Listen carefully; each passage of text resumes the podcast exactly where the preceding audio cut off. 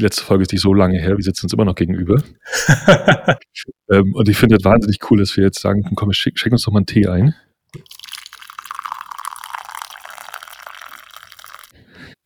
So, jetzt mindestens jeder, der auf Klo muss, muss jetzt auf jeden Fall auf Klo.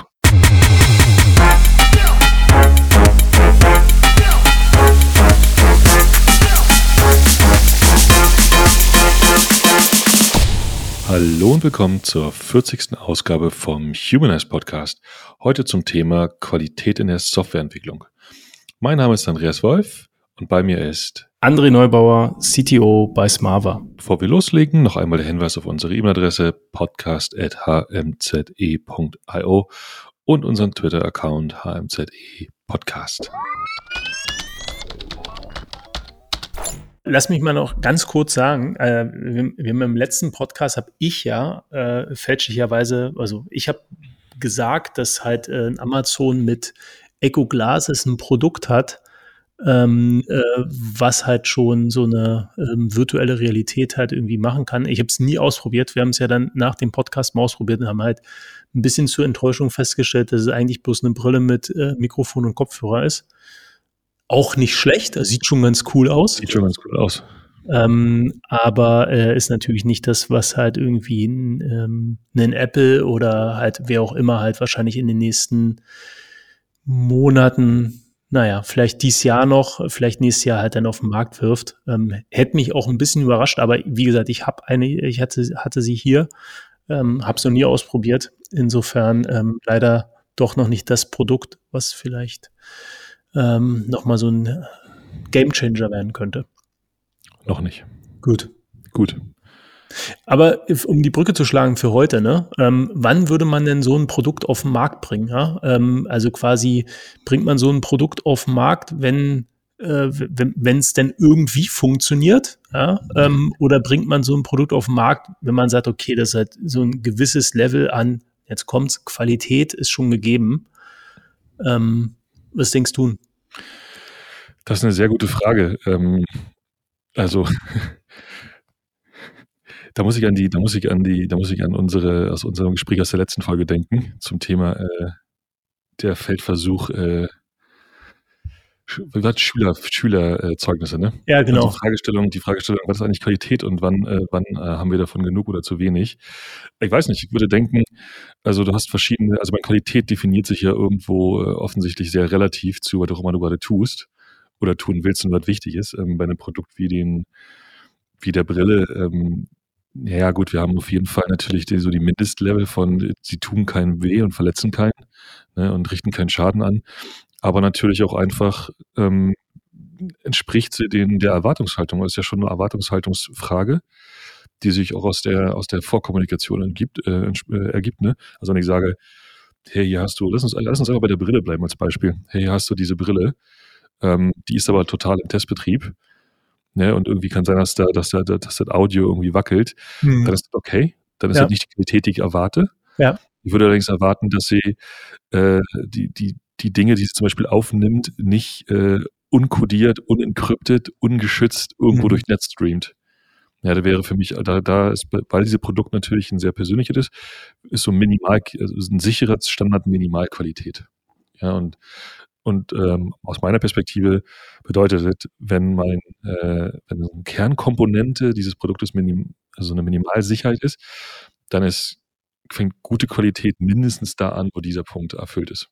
Heißt, ich schmeiße die Brille nicht auf den Markt, wenn sie nicht sicher ist. Und genauso wie, um nochmal diesen Draht zu schlagen, ähm, gehe ich selbst mit einem, äh, mit einem System für, für Digi Zeugnisdigitalisierung nicht in den Testbetrieb, wenn eine Kernkomponente davon Datensicherheit ist. Hm. So mal ein Versuch. Ja, ich glaube, Kernanforderung. Ne? Jetzt, ich überlege gerade, ob Sicherheit quasi überhaupt verhandelbar ist. Ne? Oder ob man quasi nicht sagen kann, naja, man nimmt halt halt irgendwie, also man sagt halt ganz bewusst, man geht halt mit einem Produkt raus, was halt sicherheitstechnisch nicht ausgereift ist. Ich kann mir ehrlich gesagt, also mein Gefühl, Müssen wir mal ein bisschen drüber nachdenken. Aber mein erster, mein erster Eindruck ist ehrlich gesagt, glaube Sicherheit ist nicht so verhandelbar. Ähm, äh, also das ist, glaube, weil das hat noch nichts dann mit einem Produkt zu tun. Ich glaube, das ist Sicherheit ist mhm. vielleicht so eins, aber ich bin gespannt, was mhm. du sagst. Also für mich wäre so ein Prototyp, ja, also wo ich halt irgendwie, wo, wo ich weiß, das ist, das wird nie mein Produkt sein, sondern das ist bloß, um die Idee zu validieren. Da ist vielleicht das ganze Thema Sicherheit irgendwie ähm, wirklich zweitrangig, weil ich weiß bewusst, ich muss es noch sicher machen. Aber spätestens, wenn es in so einen, also quasi, wenn es zum Beispiel in so eine Closed Beta halt irgendwie geht, ähm, da muss es dann, also da ist meiner Meinung nach, egal in welcher Version man sich befindet, müssen die Grundkonzepte, und das ist ja das, was wir letztes Mal gesprochen haben, ähm, die müssen halt gegeben sein. Es ist natürlich, kannst du es dann noch sicherer machen und erweitern oder äh, Alternativen halt irgendwie äh, auf, einer, auf einem, aus dem Sicherheitsaspekt bringen, aber die, die Grund, Sicherheit ist, glaube also ja. Datensicherheit muss immer gegeben sein. Datensicherheit, ich glaube, das ist es. Datensicherheit. Ja. Nein, nicht nur Datensicherheit, ne? also ähm, auch eigentlich, eigentlich jede Sicherheit, die, die mit der Benutzung des Produktes äh, in Frage kommt. Also wenn ich jetzt ein, ein Fahrrad, äh, jetzt, jetzt gehen wir ein bisschen weit weg von, naja, wohl, naja, ein Stück weit weg von Tech, aber wenn ich jetzt ein Fahrrad irgendwo und da ist ein Unterschied zwischen Prototyp und und ähm, eine Testreihe mit Kunden ein ja. Fahrrad irgendwo hingebe und, und der bricht mir den Rahmen auseinander, weil ich mich nicht um die Qualität darum gekümmert habe. Ja. Da habe ich einfach meinen minimalen Sicherheitsanspruch für dieses Produkt einfach nicht eingehalten und ich bin absolut bei dir. Die, die, die Grundsicherheit, sagen wir nicht Minimalsicherheit, sagen wir Grundsicherheit äh, eines Produktes und die ist unterschiedlich, würde ich behaupten, von Produkt mhm. zu Produkt, ist nicht verhandelbar darf einfach nicht verhandelbar sein. Heute nicht mehr, sollte sie wahrscheinlich noch nie. Aber dazu ist ja zu, zu der ganzen Qualitätsfrage, ähm, die ist ja, also ich finde besonders interessant, diesen Begriff erstmal so ein bisschen, wir, wir bewegen, wir drehen uns so ein bisschen drum gerade, den erstmal so ein bisschen einzufangen. Denn Qualität ist ja nicht nur, hat ja nicht nur nach außen eine Bedeutung, sondern auch nach innen, ja. Also wie, wie viel wie qualitativ hochwertig muss mein Produkt sein in der Software zum Beispiel, um damit in der Zukunft, um es in der Zukunft gut managen zu können. Ja, also ein Beispiel, ein ganz einfaches Beispiel ist ja, wenn mein, mein, äh, meine neue Software irgendwo so kaputt ist, dass ich sie nach einem Release mich die nächsten acht Monate beschäftige, alles zu fixen, dann habe ich ja Grund durchaus ähm, als, als Tech-Team äh, auch, auch einen internen, einen internen Effekt auf mein, auf mein Unternehmen gehabt. AKA, ich konnte nicht weitermachen und im Zweifel sind mir die, ist mir Geld ausgegangen, gerade ja. eben. Ne? Also Qualität ähm, geht ja geht in, geht in viele verschiedene Richtungen. Eines auf jeden Fall zum Kunden hinaus, eines nach innen. Wie viel brauchen wir? War das gut genug? Ähm, war das auch wichtig, strategisch betrachtet? Ja. Gibt es noch, gibt's noch mehr Dimensionen? Ich glaube, hat es, ich glaube ja. Ähm, wir haben jetzt natürlich schon ein paar also quasi innen und außen. Ich würde sagen, du kannst diese wahrscheinlich, du musst diese wahrscheinlich auch äh, quasi aufsplitten. Ähm, quasi, äh, also das eine ist natürlich jetzt nach innen gesehen wahrscheinlich Softwarequalität. Mhm. Ja, also das, was, womit ich mein Produkt baue, also das Mittel zum Zweck das muss halt irgendwie ähm, ähm, qualitativ hochwertig sein. Ähm, weiß nicht, verschiedene Aspekte, ne? ähm, Lesbarkeit, ähm, Funktionen müssen halt irgendwie erfüllt sein, also Anforderungen müssen erfüllt sein. Sicherheit hatten wir schon gehabt. Sicherheit haben wir. Genau. Ja, ich glaube, ähm, wenn es dann halt weitergeht, wenn du die Software irgendwo betreiben musst, dann ist halt ein Qualitätsmerkmal sicherlich, dass sie halt auch äh, im Betrieb gut funktioniert. Also sie skaliert zum Beispiel ganz gut. Ähm, ich glaube, du musst für innen und außen halt differenzieren und für außen würden mir natürlich ähm, äh, quasi, ne, also quasi erfüllt das halt dein, deine Business-Idee, ja, dein, also dein Geschäftszweck äh, oder, oder zumindest unterstützt das.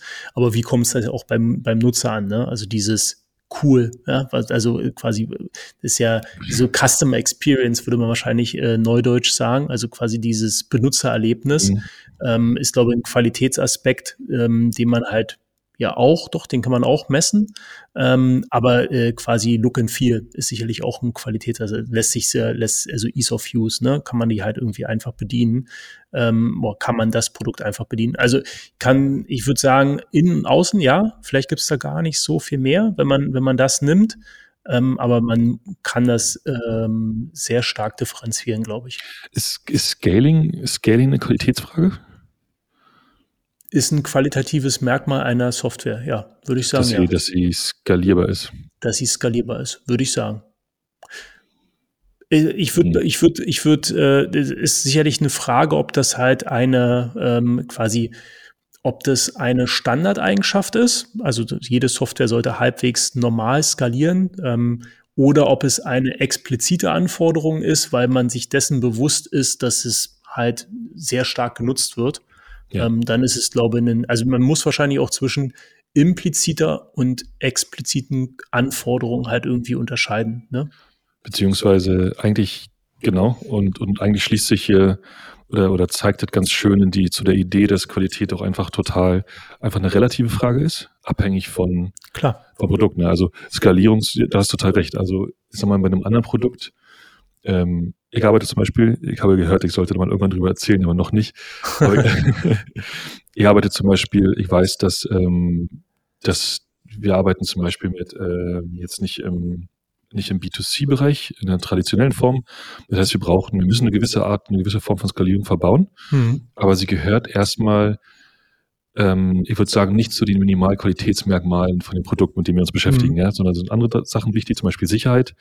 Ähm, auf der anderen Seite, wenn wir jetzt äh, vielleicht bei euch, da kann ich mir gut vorstellen, dass, dass du einfach sagst, na gut, wir haben so eine permanente, so ein hohe permanente Grundrauschen, so viel Zugriffe, so viel Traffic, dass äh, die, die, die Fähigkeit, den A zu handeln und B auch auf Spikes zu reagieren, einfach eine Frage der Softwarequalität ist. Wir haben da übrigens, ähm, da muss ich mal, äh, da muss ich mal, äh, will ich mal einen Ruf von, von Sebastian einbauen, ja. der uns, äh, wir praktizieren ja hier, wir praktizieren ja hier äh, moderne hybride Arbeitswelt. Dementsprechend ist Sebastian uns asynchron zugeschaltet. Ja. Ja, und hat im Grunde schon mit uns diskutiert, aber noch gar nicht aufgenommen. Und Sebastian hat einen ganz interessanten äh, Punkt reingebracht, den ich mal äh, zum Thema Warum-Qualität, den ich mal hier hinstellen will, dann können wir uns mal darüber unterhalten und er kann sich äh, glücklicherweise nicht synchron wehren. Sebastian sagt, ähm, einer der Hauptgründe, warum, warum er, ähm, warum er hohe Qualität haben will, ja, und sagt halt, und definiert dann auch relativ genau ähm, meinen Prozessschritt, wie ich Software erstelle. Da gibt es die und die ähm, Bausteine, äh, Test-Driven Development, Code Review, Regression Testing und so weiter, Exploratory Testing, um halt eine gewisse, eine relativ hohe Qualität zu erzeugen, mhm. um halt schnell mich verändern zu können. Ja, so, so zumindest interpretiere ich. Ich hoffe, dass ich das richtig tue. Ähm, diese, seine, seine Produktion, seine, seine Produkt, sein Produktbauplan, mhm weil er sagt, äh, dass wir dann schneller experimentieren können, weil Success eine Funktion von, von Glück, von Luck ist. Er sagt halt, er sagt halt in der, in Menge, umso öfter ich probiere, ja, umso höher ist meine Chance, irgendwann zu gewinnen. Also muss ich ein System bauen, was sich relativ schnell verändern lässt, mhm. muss entsprechend auf alle, in allen Ebenen, da habe ich jetzt keine, er hat nicht definiert, viel oder wenig, Minimalqualität oder absolut hohe Qualität, da kommen wir vielleicht auch noch kurz zu, aber zumindest so qualitativ hochwertig, dass ich mich extrem schnell bewegen kann. Ja. Was ja aus unserer Perspektive auch total Sinn macht, weil das ein bisschen diese, diese ein bisschen künstliche Beispiel von eben nochmal aufgreift, wenn ich irgendwas release und dann acht Monate brauche, ja. um so aus meinem Produkt, was ja eigentlich in der Wahrheit ein Testprodukt ist, mhm. äh, ein geiles Produkt zu machen und dann zu sagen, oh, der Kunde reagiert da positiv oder negativ drauf, um mich dann zu bewegen spricht ja viel dafür, von Anfang an einfach so richtig zu machen, dass ich danach nicht äh, die meiste Zeit dann verbringe, zu reparieren. Also genau, das wäre jetzt dann wahrscheinlich in der ähm, Klassifikation, die wir gerade eben so hatten, dann eher so ein internes Qualitätsmerkmal, also quasi ähm, wie schnell kann ich meine Software verändern. Ne? Und also das wäre wahrscheinlich das, das Merkmal oder die, die Ausprägung oder das, genau, das, was man messen kann. Mhm. Ähm, und die Maßnahmen, um das halt irgendwie zu erreichen, wären dann, weiß ich nicht, ähm, gutes Software-Design, also weiß nicht, so Clean Code die Richtung, ähm, gute Softwarearchitektur vor allen Dingen ja. natürlich, ähm, Testabdeckung, um halt äh, sicherzustellen, dass Changes halt irgendwie nichts, also keine bestehende Funktionalität brechen. Äh, absolut. Also in dieser Welt, glaube ich, könnte man dann sagen, es wäre das halt wahrscheinlich so eine Softwarequalität, aber nicht die Softwarequalität, die man wahrscheinlich sonst immer so drüber denkt, wo man sagt halt irgendwie Testing, ne? Mhm. sondern eher quasi auf einer Metaebene, welche Qualität hat meine Software allgemein, um sie halt irgendwie dann schnell adaptieren zu können. Kann man die Sachen voneinander trennen? Weil, weil Also für, hm? Ja, weil, weil, ich, weil ich sage, weil ich mir denke, ähm, also sind natürlich unter, unterschiedliche Dinge, die, glaube ich, aber sich irgendwo in der Mitte treffen, denn ähm, sagen wir mal, schlechte Architektur, gut, schlechte Architektur ist eher so ein Zeitding, wird dann mhm. länger dauern, darauf aufzubauen.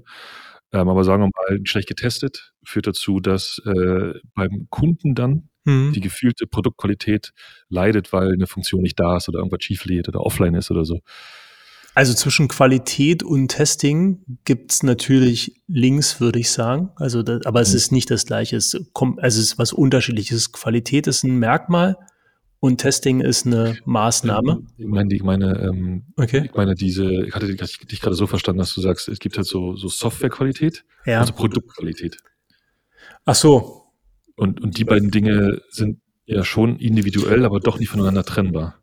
Ja, ich würde sagen, sie beeinflussen sich indirekt. Sie beeinflussen sich indirekt. indirekt. Also wenn ich halt äh, quasi schlechtes, also wenn ich halt ein schlechtes Software-Design habe, ist es wahrscheinlich, dass ich halt ähm, ähm, quasi Anforderungen nicht so gut abdecken kann oder dass ich halt irgendwie, also quasi, dass ich halt Bugs produziere und die natürlich beim Kunden auffallen.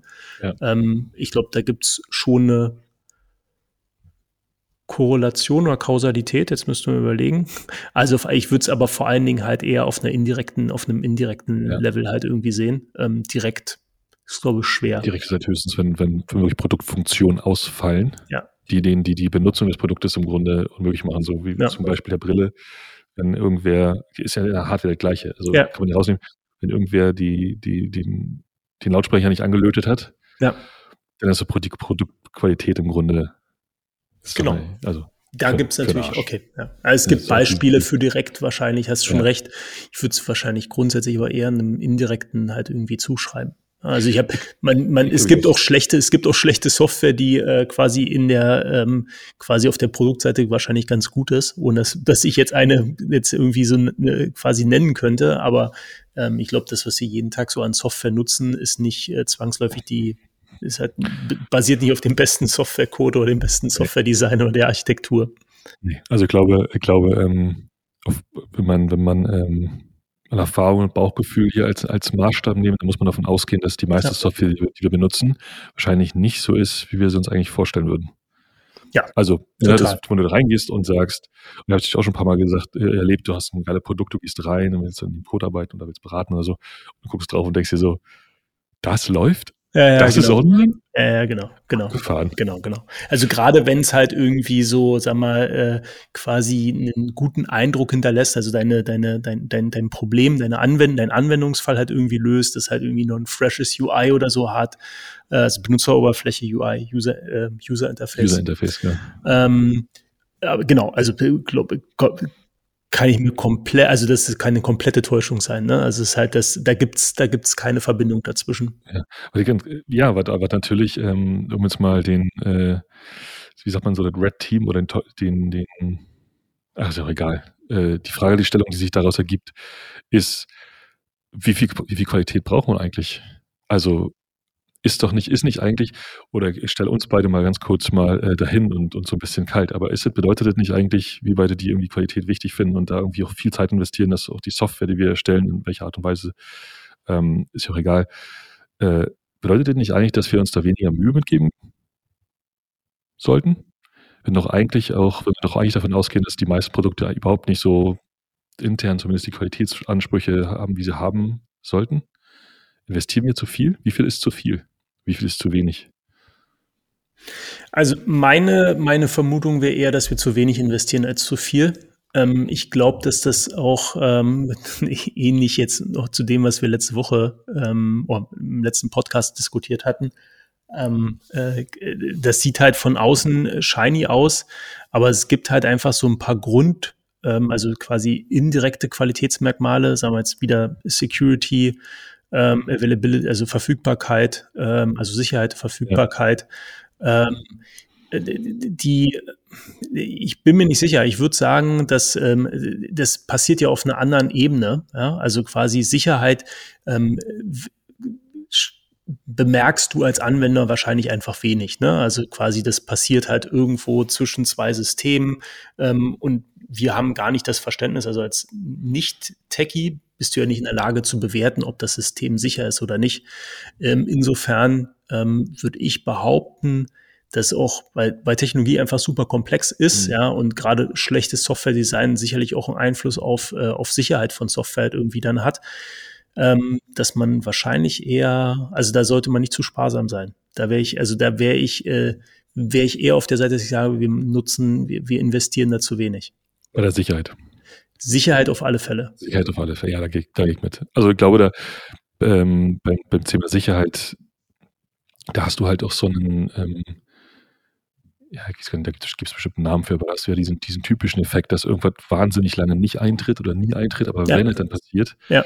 äh, dann einfach ultra schlimm ist. So, A, für dich als Person, vielleicht, dass irgendwelche Daten öffentlich gekommen sind, die nicht öffentlich hätten sein sollen, oder einfach nur, dass, dass, du, dass du dann danach, und da muss man aus einer Company-Perspektive dann sehen, dass danach einfach dein Vertrauen im Arsch ist. So. Wenn ja. ich jetzt zum Beispiel ähm, gerade mit persönlichen Daten immer mehr von den Dingen, die irgendwo gespeichert sind, sind persönliche Daten. Ja.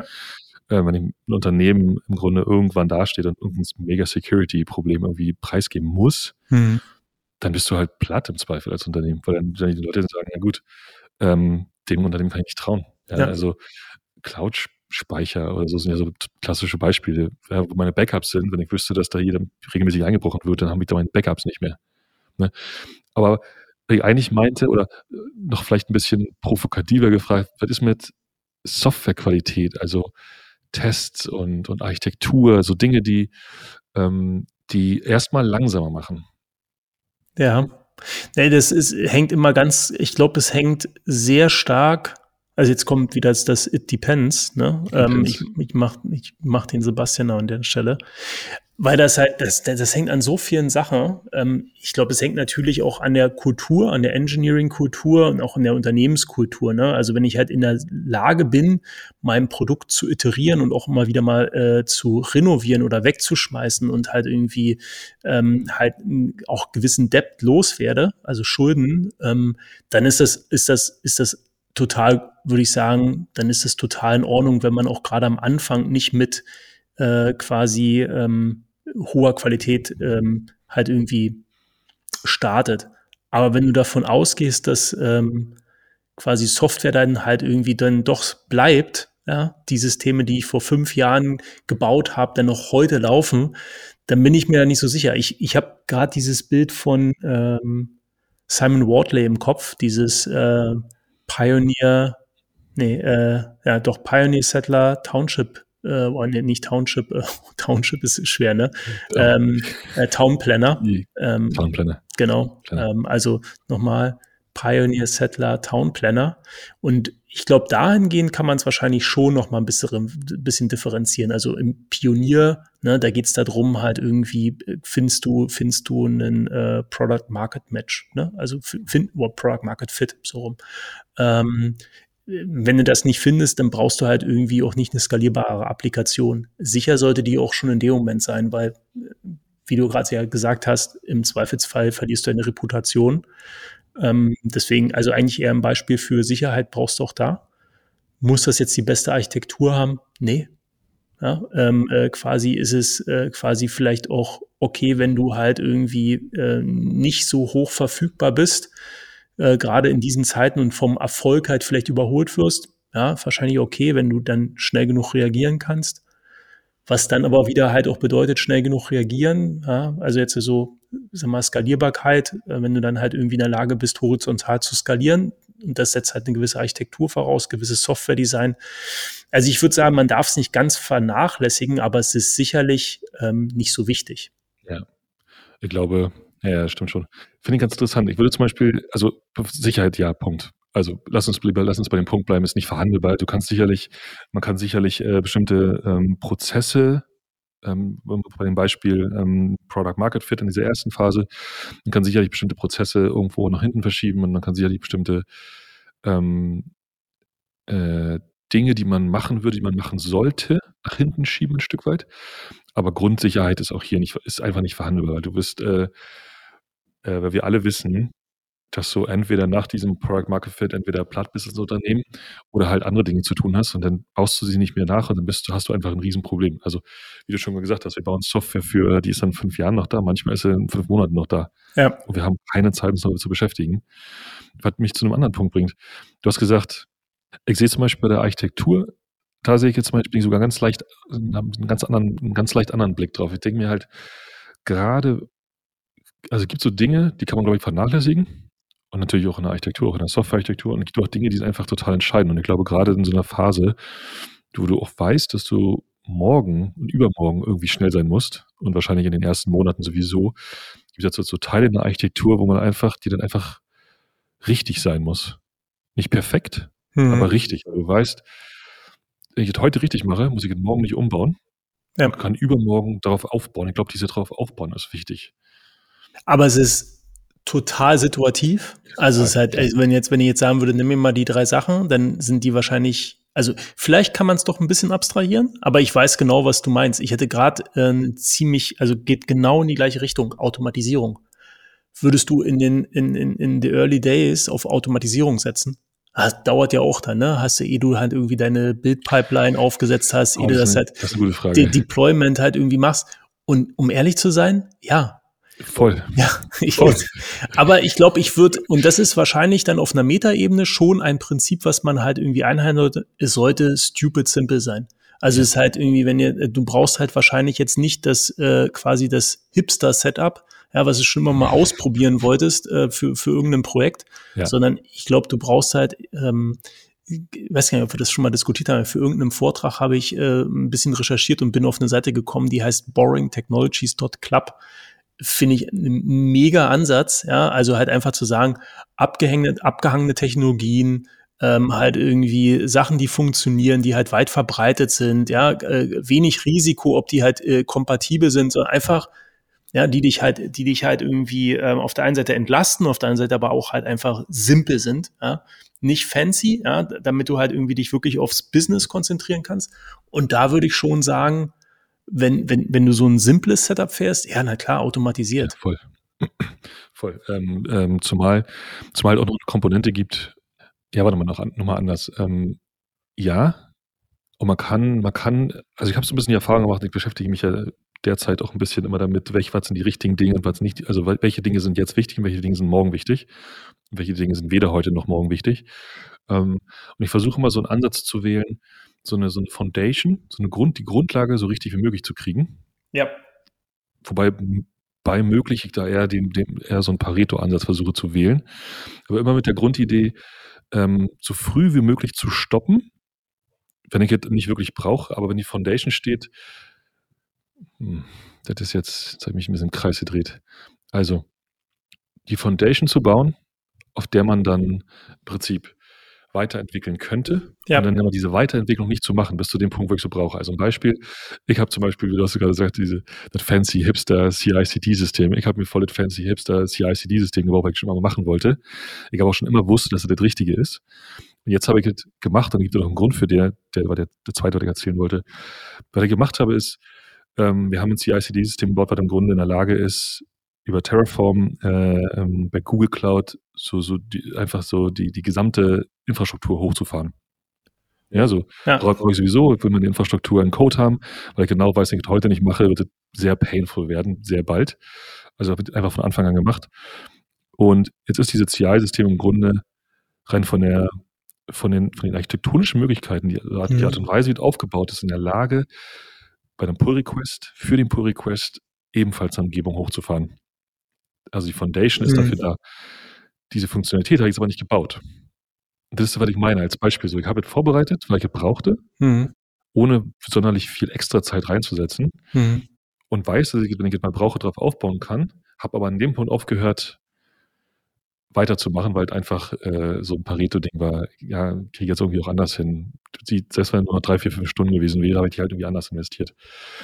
Ähm, genau, und der zweite Punkt dazu, und der gehörte so ein bisschen in, die Grund, in diese Grundüberlegung, es gibt halt Dinge, die sind, wenn du sie heute machst, kosten sie dich eins. Hm. Und wenn du sie in zehn Tagen machst, kosten sie dich zehn und wenn du sie in zehn, 100 Tagen machst, kosten sie dich tausend oder zehntausend.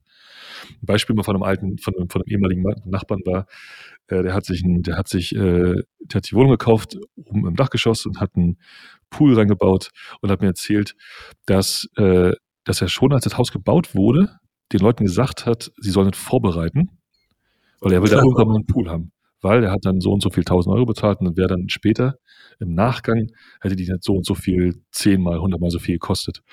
Und das ist diese, diese Idee, die ich meine. So manche Dinge sind heute, ja, kosten dich irgendwie einen Tag extra, aber sparen, da kannst du jetzt schon absehen, dass sie dir mittelfristig extrem viel Zeit sparen werden. Genau. Ich, ich überlege die ganze Zeit, was, was ein gutes, ähm, was ein, was, was, was ein gutes Beispiel? Muster, nee, was ein Muster ist, was man halt irgendwie, also was man davon halt irgendwie ableiten kann. Genau. Ich versuche es heute mal in Deutsch, habe also. ich gedacht. Wenig Englisch. Äh, genau. ähm, aber du hast, also ich, am Ende kommt das halt, glaube ich, sehr stark über Erfahrung. Also zu wissen, an welcher Stelle man halt irgendwie hier diese eine Stunde, diese einen Tag halt irgendwie noch gehen kann ähm, oder muss oder wo es Sinn macht und an einer anderen Stelle halt irgendwie dann die Abkürzung zu nehmen, man weiß, okay, das äh, quasi ist einfach zu ändern, ist auch noch vom, vom Scope her, also vom, ähm, wie sich vielleicht an der Stelle die, die, die, das Produkt nochmal entwickeln wird, noch so für unklar, dass du sagst, okay, halt wir, das, wir müssen das auch noch nicht so stark manifestieren. Ja. An der, und deshalb, aber ich glaube, das braucht extrem viel Erfahrung. Ähm, das ist auch nie vorbei. Da kannst du immer besser drin werden. Das ist halt einfach das so, also da könnte, da würde sich wahrscheinlich auch Machine Learning halt, das wäre eigentlich eine gute Sache, ne? Also Machine Learning, was der halt irgendwie sagt, an der Stelle halt irgendwie ein bisschen mehr quasi schon für die Zukunft berücksichtigen und an ein paar Stellen nicht, weil stell dir vor, du hast so einen Machine Learning Ansatz, welch, äh, der gespeist wurde mit der Historie von Produktentwicklung, also wo, wo diese, wo diese Entwicklungszyklen von Software halt irgendwie eingespeist wurde und der daraus halt irgendwie genau diese Patterns, die wir versuchen gerade zu entwickeln, also diese Muster, die wir versuchen abzuleiten, so rum, ähm, dir so ein bisschen halt irgendwie ja, Guidance voll. geben kann, weil er sagt halt hier, ich sage mal, eigentlich ist das halt für Copilot die, das nächste Level, ne? Ja. Also sagen halt, hier kneide das nicht in diese Funktion, sondern bitte lager das, lass uns das halt gleich auslagern, weil quasi ich weiß, du wirst es brauchen. Es ich glaube, das ist halt irgendwie ich, ich, Endgame wahrscheinlich schon. Ehrlich gesagt glaube ich das nicht. Äh, und lustigerweise ist es schön, dass du das äh, aufbringst. Und äh, ja, klar, das ist das totale nächste Level für Copilot. Ich finde das relativ naheliegend. Denn es gibt, ähm, es gibt genug Softwaremetriken, die dir im Grunde sagen, in welchen Bereichen deines Systems hast du die meisten Änderungen und potenziell auch die meisten Bugs. Ne? Also wo, wo beschäftigst du dich am meisten? Du kannst davon ausgehen, dass, diese, dass die, die Bereiche sind, die entweder die wenigste Qualität haben oder den höchsten, den höchsten, sagen wir mal, die wichtigsten Business-Funktionen antreiben oder beides oder ein Mix aus allem. Ne? Ähm, und wenn man mal ganz ehrlich drüber nachdenkt, der, der, der Code an sich, ja, die, die viele, viele Software-Systeme werden in der großen Menge gar nicht so unterschiedlich voneinander sein. Also besonders, ähm, besonders welche Technologie man einsetzt, äh, bei einem, bei Rails-Modell zum Beispiel. Ich bekomme ja aus der, ich habe hab ja einen relativ starken Ruby on Rails-Background und ich kann dir heute aus meinem Bauchgefühl, und das könnte eine AI beweisen, wenn sie durch ganz GitHub durchgeht, man kann vom Bauchgefühl her ungefähr sagen, wo in einem Rails-System mhm. die, die, die, die Punkte sind, wo du dich am meisten rumtreibst. Ja. Und es ist sogar so, dass das in der Community selber man das auch schon realisiert hat. Ja? Früher hat man, gibt es so die Models in Rails, die hast du dann vollgehauen mit Code und irgendwann fing man an zu sagen, hey, nee, das führt dazu, dass ich besonders viel Businesswissen in einem Datenmodell, in diesem, diesem Model von, ne, die Daten hm. symbolisiert oder repräsentiert, irgendwie findet. Und da ist halt potenziell problematisch, also hat man angefangen, irgendwo die, die Architektur anders zu machen. So, und das Gleiche, äh, sagst du halt gerade mit Erfahrung, genauso kannst du halt, äh, A, lässt sich, ist halt, glaube ich, gar nicht so eine wahnsinnig schwere AI-Aufgabe, hm. sondern so eine Basis wie äh, GitHub hast oder wo auch immer DeepMind seinen, seine, seinen, seinen Code hernimmt. Ähm, und B, glaube ich, basiert das auch total, genau, wie du gerade sagst, total auf Erfahrung. Also man weiß einfach irgendwann, du kommst in ein Produkt rein und ich glaube, man hat ein gutes Gefühl dafür, welche Architektur sollte besonders gut sein und welche kann ich ignorieren, vernachlässigen. Ja. Und eine zweite Perspektive, die mir total wichtig immer ist, ist, und die passt hier perfekt rein. Und ehrlich gesagt, finde ich ein großartiges Gespräch, weil es endlich mal erklärt, wo die Komplexität immer herkommt, ist ja nicht nur die Erfahrung zu wissen, wo mir die Dinge wegbrechen, wenn ich es nicht richtig mache, sondern auch ähm, Kontext, Business-Kontext. Mhm. Wenn ich in der Lage bin, als jeder im Unternehmen, als Programmierer, als UIler, als Product, was auch immer, Tester, verstehe, wo ich als Unternehmen gerade stehe, was wichtig ist, dann kann ich diese, dann kann ich diese tagesaktuellen Entscheidungen, welche Architektur, welche, wie weit gehe ich mit dieser bestimmten Implementierung, halt diesen, dem, dem derzeitigen Business-Zustand anpassen. Ne, du kannst halt, es ist so also simpel wie zu wissen, oh, ich kenne, ich kenne die Roadmap und ich weiß, wo die Deadlines sind und ich weiß, dass ich in diesen Features mich ein bisschen mehr anstrengen muss und das kann ich erstmal links liegen lassen, zu einem gewissen Grad.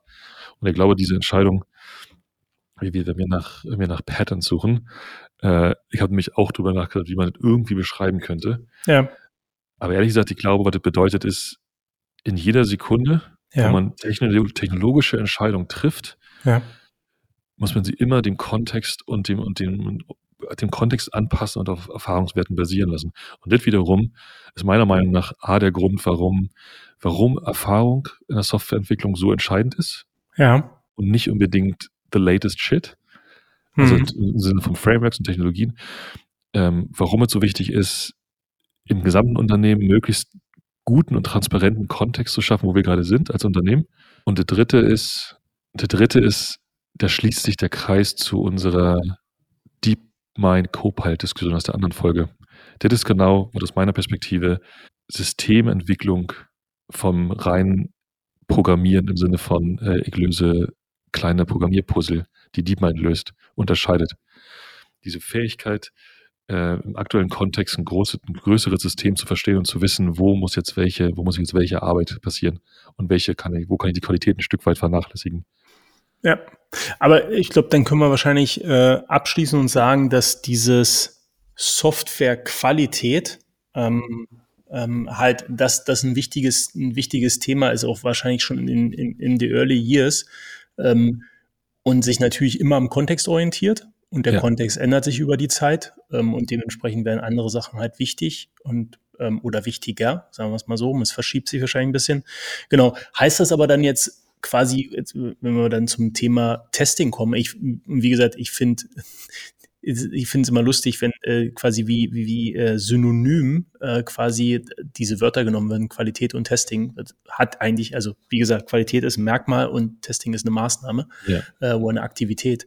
Ähm, aber äh, wenn man jetzt so einen, äh, sag mal, einen ähm, ein, so ein gutes Environment hat. Äh, ich glaube, Sebastian hat ja gesagt, so Development Speed, ne? also halt einfach häufig Changes, also häufig Sachen ausprobieren kann, äh, einfach, also um dann halt irgendwann mal Glück zu haben.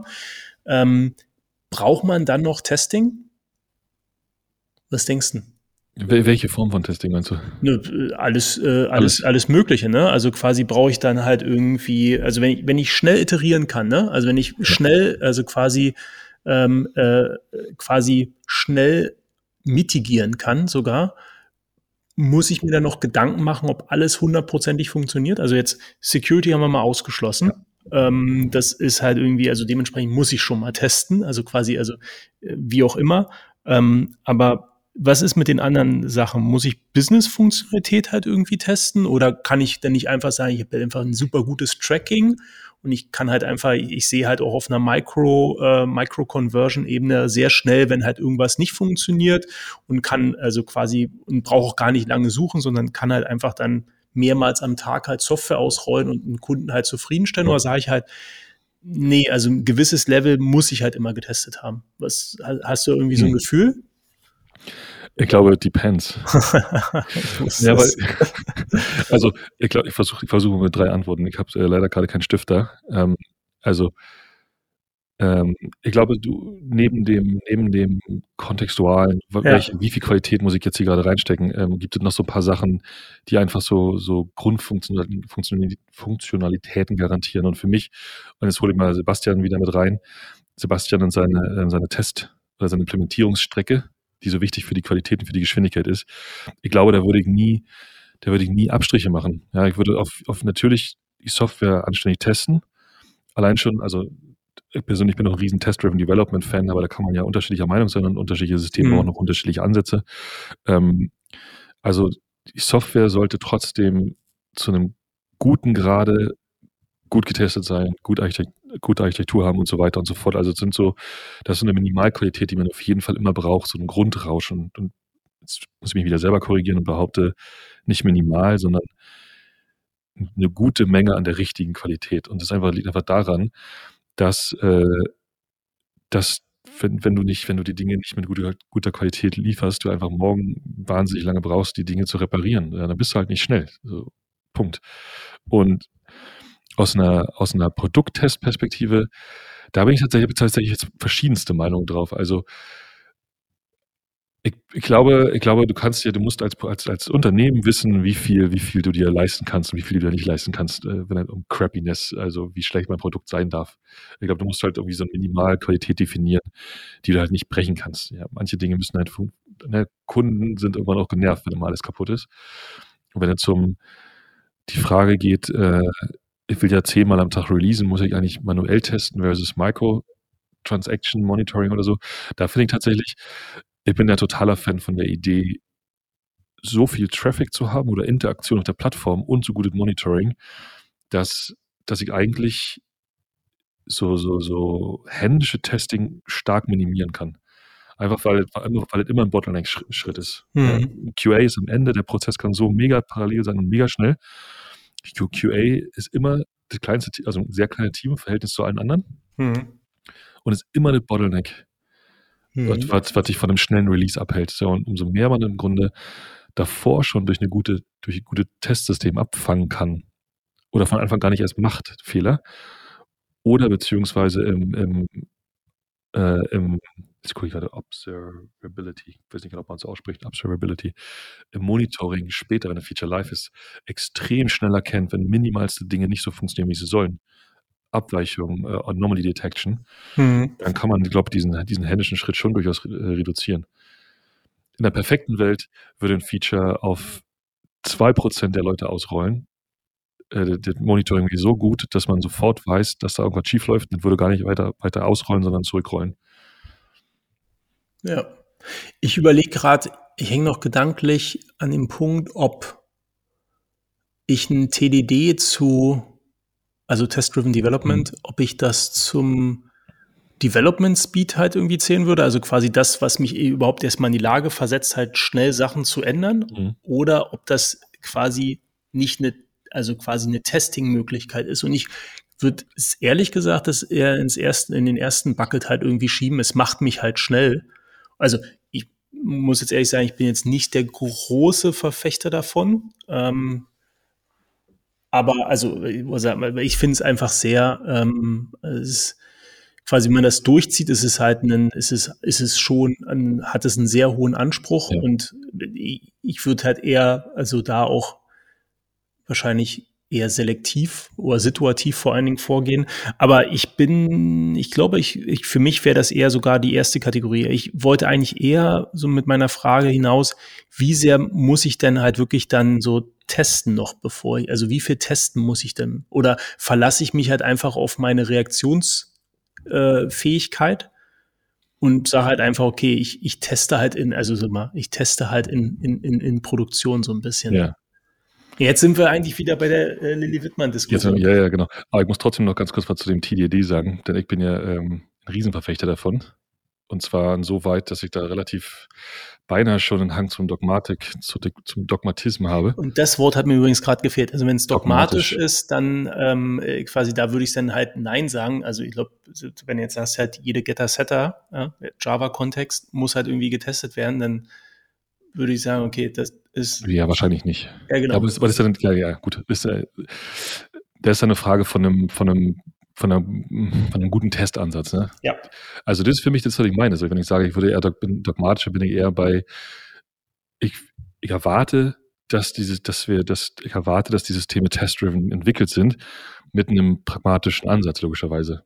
Heißt, wenn ich verschiedene Software im Einsatz habe, verschiedene äh, Textsysteme, zum Beispiel Ruby und Go sind immer ein geiles Beispiel. Ähm, Go musst du einfach, einfach weil, weil, weil die Sprache anders ist, weil sie statisch ist, ähm, weniger testen als zum Beispiel ein, ein dynamisches Ruby. Ja, ja. Und, diese, und diese Verständnis muss man einfach haben. Ähm, Test-driven selber, aus meiner Perspektive, passt nicht, in, nicht nur in die beiden Kategorien, die du genannt hast, sondern sogar noch eine dritte, die dazu kommt. Also okay. A macht er dich schnell Und das ist das, was viele immer nicht verstehen. So, klar, du hast immer so einen Initialaufwand, aber der, der schon nach drei, vier Tagen rechnet sich das wieder. Ja, du bist einfach mega schnell, weil du an einer Stelle im Grunde eine Änderung machst und dann weiterziehen kannst, weil ja, du musst dich nicht darum kümmern, dass das System irgendwo wie kaputt geht. Aber der entscheidende Punkt ist eigentlich, der für diesen Effekt sorgt, ist, dass gute Test-Driven Development eine gute Software-Architektur mhm. erzwingt. Ja, oder die einfach daran, dass, dass wenn du von außen in, wenn du von außen ein System beobachten willst mit deinen Tests, dann muss das System so, so gebaut sein, dass es diese Beobachtung zulässt. Also ein gutes Interface hat, gut von anderen Objekten getrennt ist. Eine saubere Erklärung dafür hat, welche Aufgabe übernimmt dieses System, also Decoupling. Hm. Ja, welche Aufgabe übernimmt er nicht, weil du genau diese Sachen testen willst.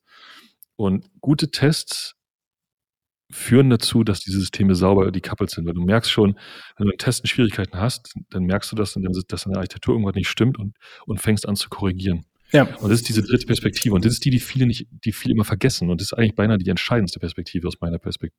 Wow, Doppel, Triple Perspektiven Day.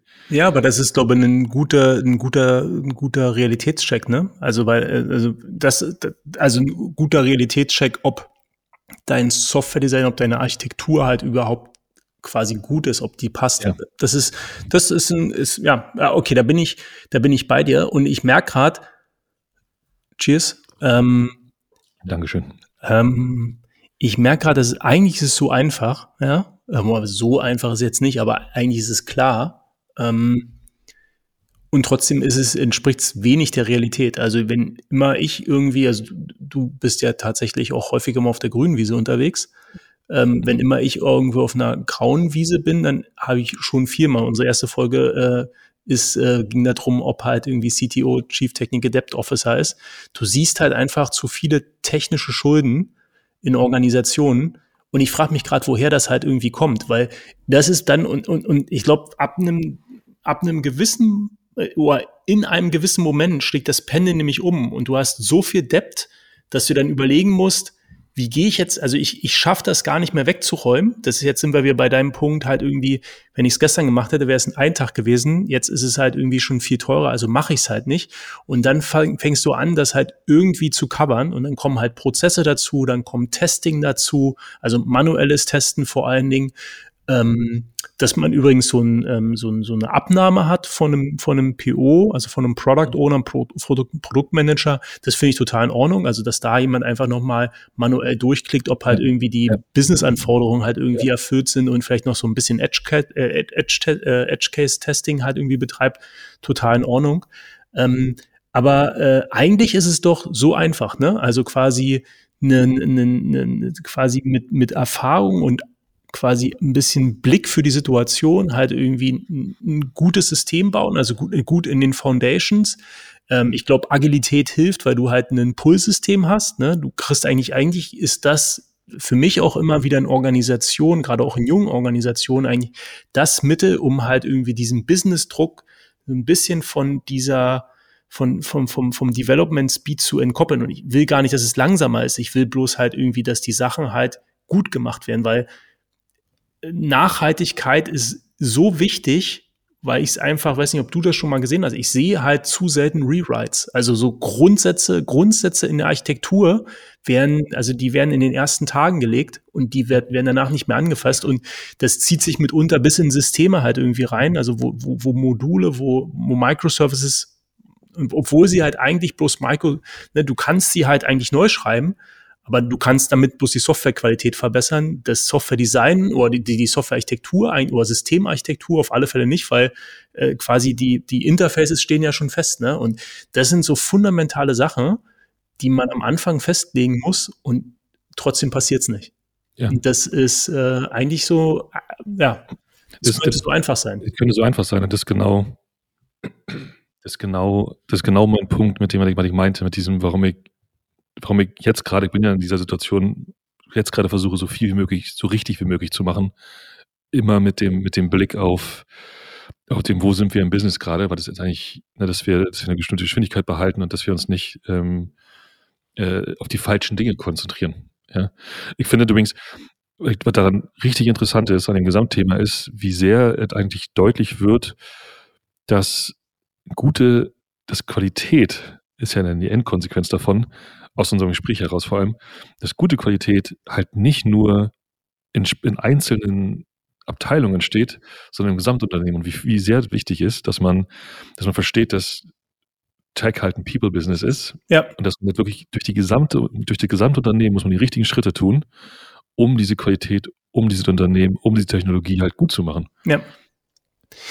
Und ein passender, ein passender Spruch dazu ist ja auch, äh, äh, quasi, was wirklich das eins zu eins widerspiegelt, Qualität kann man nicht in Software reintesten. Ne? Also halt ja. irgendwie, was du einmal in, in, in den Grundzügen halt irgendwie ähm, verdattelt hast, also quasi nicht richtig gemacht hast, das holst du auch nicht mehr mit Testing oder mit irgendwelchen anderen Prozessen halt irgendwie raus. Und du sagst das, das wollte ich vorhin schon, da wollte ich vorhin schon nochmal drauf einsteigen.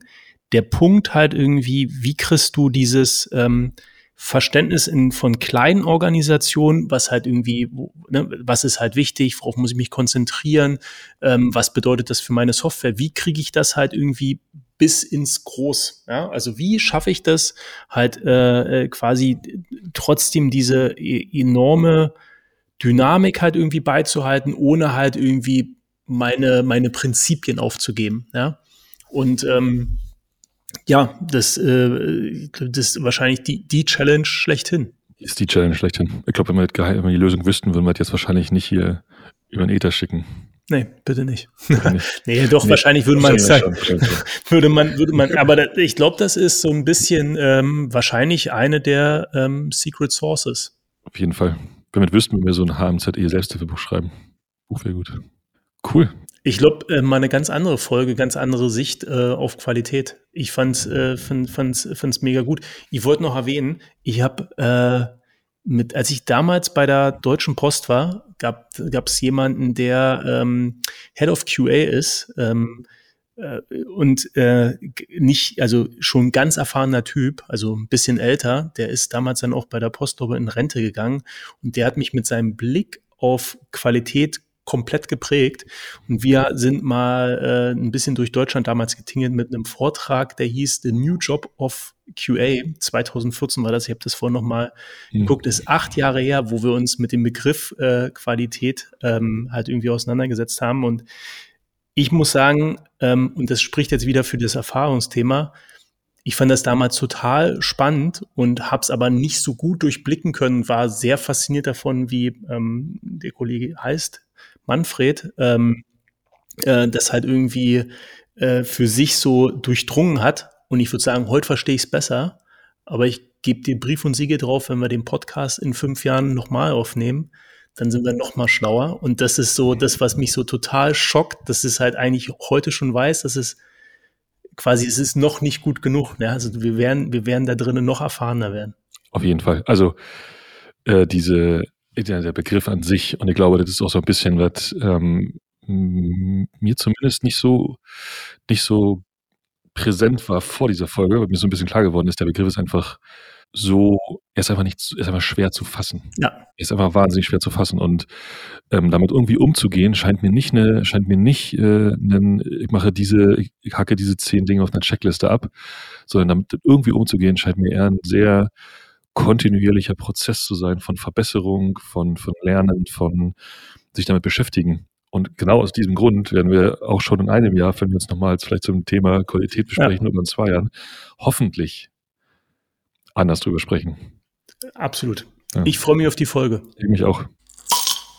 Das war's mit der 40. Ausgabe vom Humanize Podcast. Bevor wir uns verabschieden, noch einmal der Hinweis auf unsere E-Mail-Adresse podcast.hmze.io und unseren Twitter-Account hmze podcast. Wenn ihr mögt, hinterlasst uns gerne eine Bewertung und schickt uns eine Sprachnachricht auf dem Kanal eurer Wahl. Und ansonsten hören wir uns bald wieder. Bis dahin, bye bye.